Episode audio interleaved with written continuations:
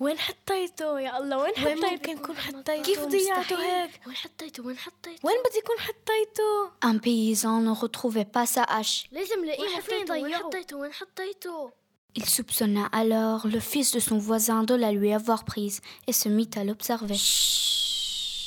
Son allure était typiquement celle d'un voleur de hache. Son visage était celui d'un voleur de hache. Les paroles qu'il prononçait ne pouvaient être que des paroles de voleur de hache.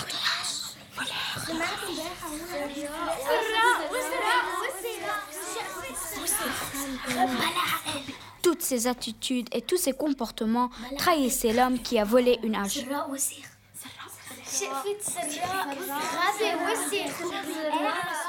Espèce de voleur. Mais, par hasard, en déplaçant un tas de bois, le paysan retrouva sa hache. Lorsque le lendemain, il regarda de nouveau le fils de son voisin. Celui-ci ne présentait rien, ni dans l'allure, ni dans l'attitude, ni dans le comportement, qui évoqua un voleur de hache.